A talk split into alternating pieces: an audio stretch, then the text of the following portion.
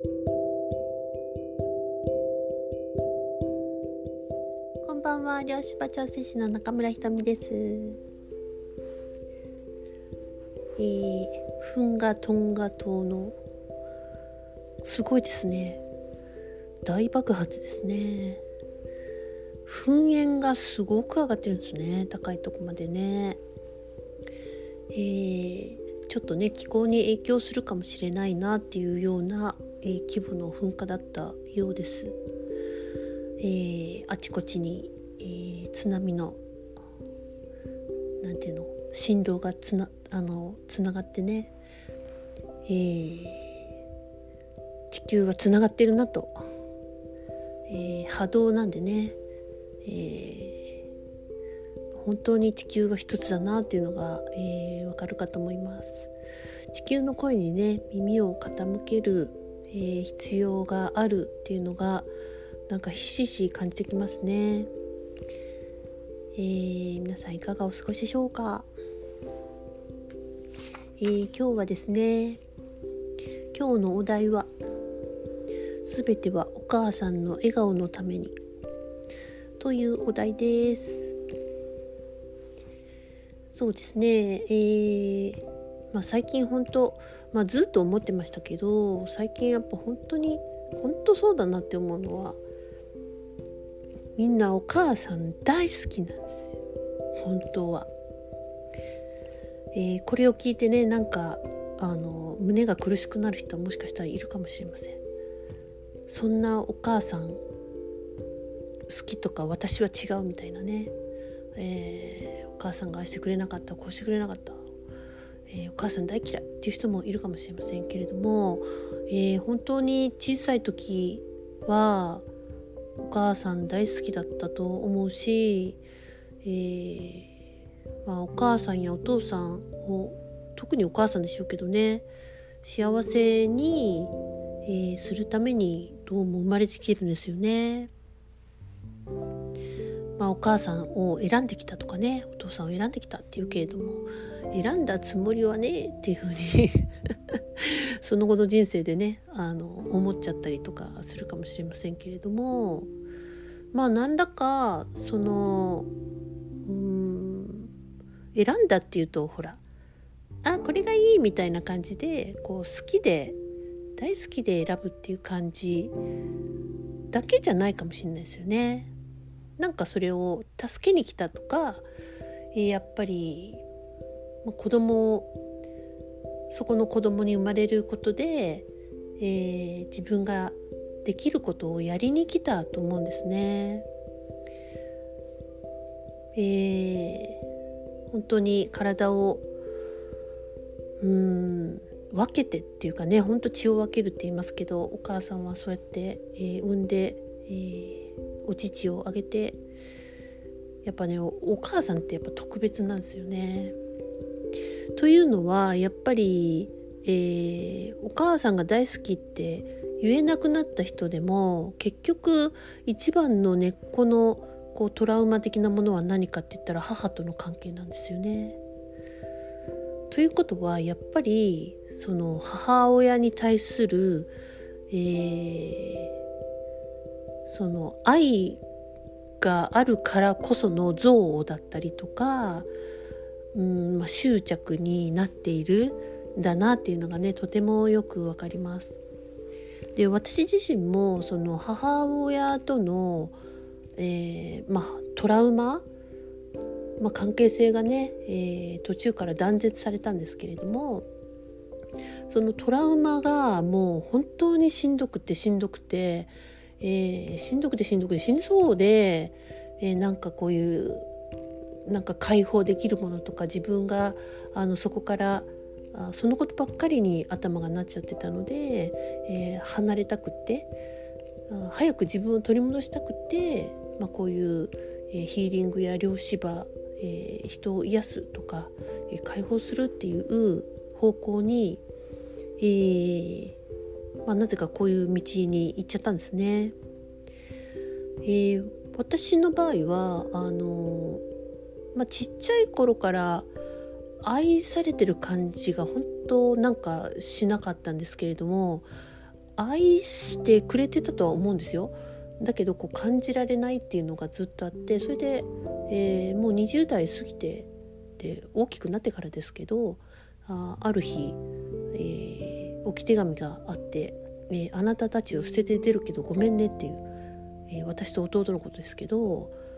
えー紙が1枚ありまして、えー母親の家財道具1歳が急に、えー忽然と消えたみたいなね、えそういうことがあったんです。だからなんか、え捨てるってどういうことかも分かんないしうーんいまだにね分かんないですよ。捨てるってごゴミなのかとか 捨てる必要がなぜあるのかとかねだからずっと愛されてきてない感じがあのやっぱり愛されてなかったんだっていう非常に大きなショックに変わったんですね。産んだ人がやっぱりいらないから捨てるっていう手紙をわざわざ置いて出るっていうのはまあ本当にねあの衝撃なんですよ。だから大きくなってからでよかったねとかそういう問題ではなくて、えーやっぱりあの愛されてなかったんだっていうものがね非常に強くなったんですね。あのなんで多分母親との関係性っていうのはえそれぞれやっぱりいろいろな、えートラウマがあったとしてもあの結局ね愛っていうものを学ぶ、えーことにつながってるようなんですよね。えー愛されていないとか自分の中に、えー愛がない自分は冷たい人間じゃないかとかね、まあ、そういうものが、えーもしかしたら人生のテーマなのかもしれないですねそのための、えー母との関係性なのかもしれないです。まあ昭和の母って、まあ、みんな結構なんだろうあの時代 えー非常に否定的だったりとか、まあ、ダメ出しだったりあのガミガミ言ってたりとかねあの褒められないとか、えーこうしなさいああしなさいばっかりだったかもしれないです。うん、そうするとこう子供ってやっぱり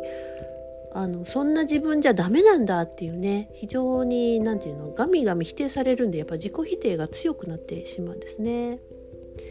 でもっともっとこうならなきゃもっとこうならなきゃもっとこうしなきゃってもっとこうしなさいって言われていましたしねもっともっと勉強しなさいとかあーなんでそうなの？みたいなねうん。まあ、そんなんで、えー自分に自信がない、えーそういう親が接し方をしてると自信がなくなったみたいなね人もいっぱいいるかもしれません。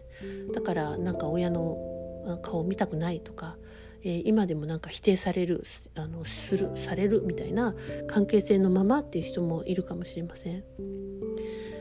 えーあとね親がやっぱこうずっと辛そうだったとかねうちもなんか辛そうでしたよねやっぱね。なんかいつも喧嘩してましたしねやっぱり家庭が不和だったっていうことが非常にその子供の、えー人生、まあ、人格にあの影響するものも大きいなというふうに思います。えー、全てがその環境が要因ではないんですけれども、えーそういう親が辛そうだったとか例えば病気がちだったとかね、えなるとやっぱその何とかしてあげたいのに何もできないっていうこう子供は無価値観を、え感じてしまったりとか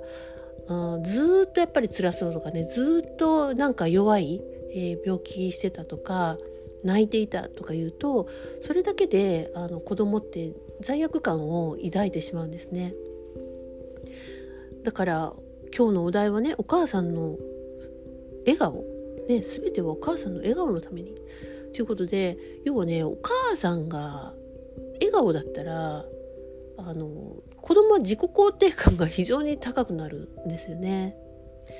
お母さんがどうですか？皆さんはちょっと自分の子供の頃のこととか思い出してほしいんですけれどもお母さんのどういう顔が浮かんできますか？お母さんが笑顔でしたか？家の中のそうだな。空気感とかなんていうの温度感みたいな感じ？うん温度ね。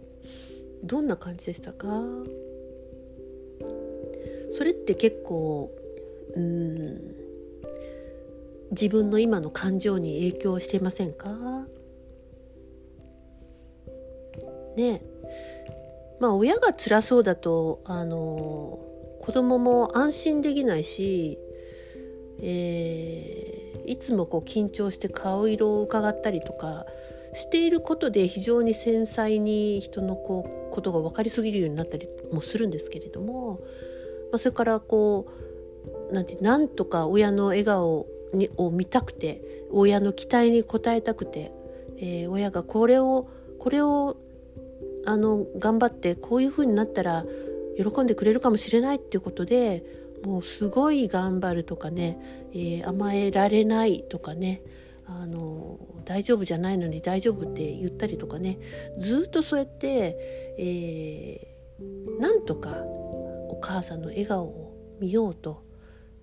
頑張ってきたんですよ。もう忘れているかもしれませんもしかしたらあなたは。えー、私も全然忘れてましたけどだけどいろいろ、えー、私もこう自分のその重いものそれからやっぱりいろんな感情が出てくるのでそういうものをどんどんどんどん手放していくと、えー、今はね本当それのことにとらわれない、えー、で生きられるような感じになってきましたけどやっぱね思い返すと本当いろんなあの甘えてないなとかね辛かったなとかねやっぱ心配だったとかねえー、信じられていなかったとかね まあいろいろ出てくるんですよね。でもそれぐらい、えー、要は愛愛っていうものの対象でもありますよねお母さんっていうのねやっぱねお父さんじゃないんですよね。お父さんも大事だけどだからお父さんがあの早くお家に帰ってきて、えー、お母さんと仲良くてあのある程度こういろんなこと分担して話し合いながらやってたってなると意外と平和な家庭だったかもしれませんけれども、まあ、お父さんが帰ってこないとかねあの飲んだくれてたとか うちですかね。まあねいろんなケースがありますよね。の浮気してたとかね。うちですかね。まあそうなんですよね。あのいろんな人間ドラマを見ましたね皆さんもね。まあ、まあ、なんで、えー、本当はとっても大好きで一番大切な人だったのに今こんな感じっていうのがねえー、そういう自分が許せないとかねそういうそこに執着してる自分がもう許せばいいのにとかってね、まあ、だか自分が許せない中に母親が許せないっていうものが、えー、含まれていること、えー、もあのとっても多くあります。えー、母が許せないって言ってるけど結局自分が許せないっていうものにつながってるっていうことにね、まあ、気が付く必要があるんですよね。えー、そうですねこの世の中のうんまあ、まあ、社会っていうものはその仕組みや、えー、システムそれからあ物理的なものあ道路や、えー、鉄道やお家や、ね、ビルも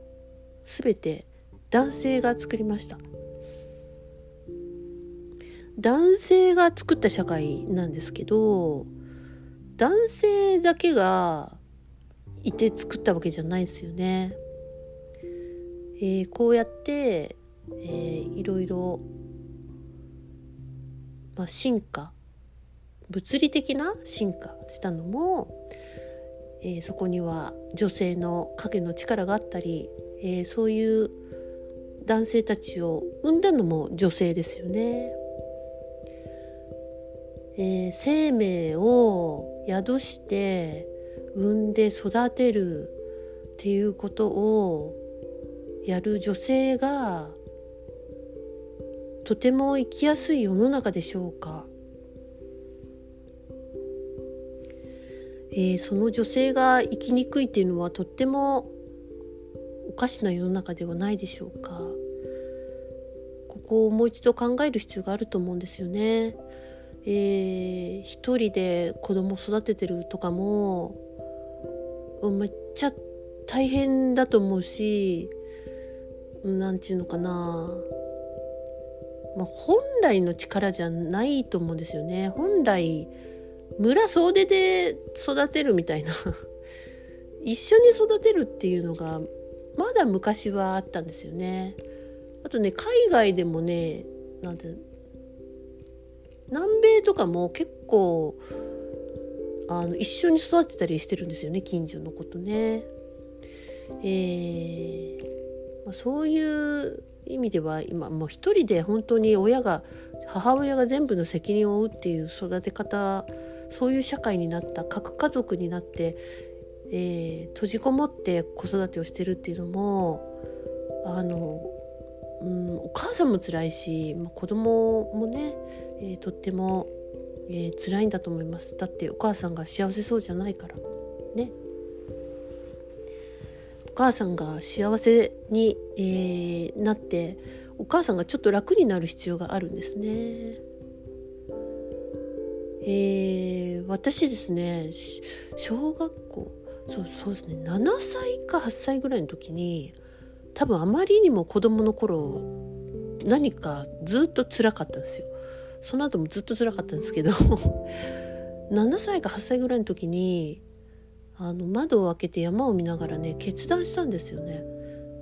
あの子供ってこんなにかわいそうだったら産んではいけないってその時決めてしまったんですよ。でそれからその考えは揺らぐことなく、えー、一度、まあ、妊娠したんですけれども流産して、えー、その後授からなかったんですけれどもやっぱなんかねこう子供を持つっていうことに非常にあの抵抗があったんですね。でやっぱ30代40代40代になってこれでその決断でよかったのかって思ったけどやっぱ社会を見ると非常に子供が育てにくい社会であるっていうことはあのひしひし感じててまだねハワイにあの1年ぐらいいましたけどハワイの子育ての方が子供に対する態度の方がまだ日本の、えー、環境よりも非常に温かい感じがあったんですね。まあ、だからこう子供をねあの産みたくないっていう、えー、人の気持ちもまあ分かったりとかしますけれども要は本当そういう、えー、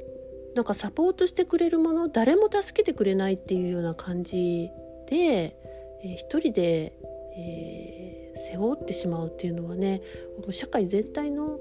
あのー、大きな仕組みを変えていったり、えー、競争からねやっぱ助け合う支え合うっていう社会に早急にしていく必要があるなというふうに思います。子供がだから少ないじゃないですかやっぱりね。あの産んで育てようっていう何こう動物的本能がそがれるんですよねこの社会の仕組みがね。まあそういう意味では今から仕組みが変わっていくかもしれませんけれどもうーんお母さんがねまずねお母さんがやっぱり笑顔でいるってことがとっても大事なんですよね。無理に笑顔じゃなくてもいいんですよ。本当にね。お母さんも今日はしんどいからご飯作りませんそれ全然いいんですよ。そういうのでねあの要はお母さんがあのなんていうのご機嫌でいられればいいんです、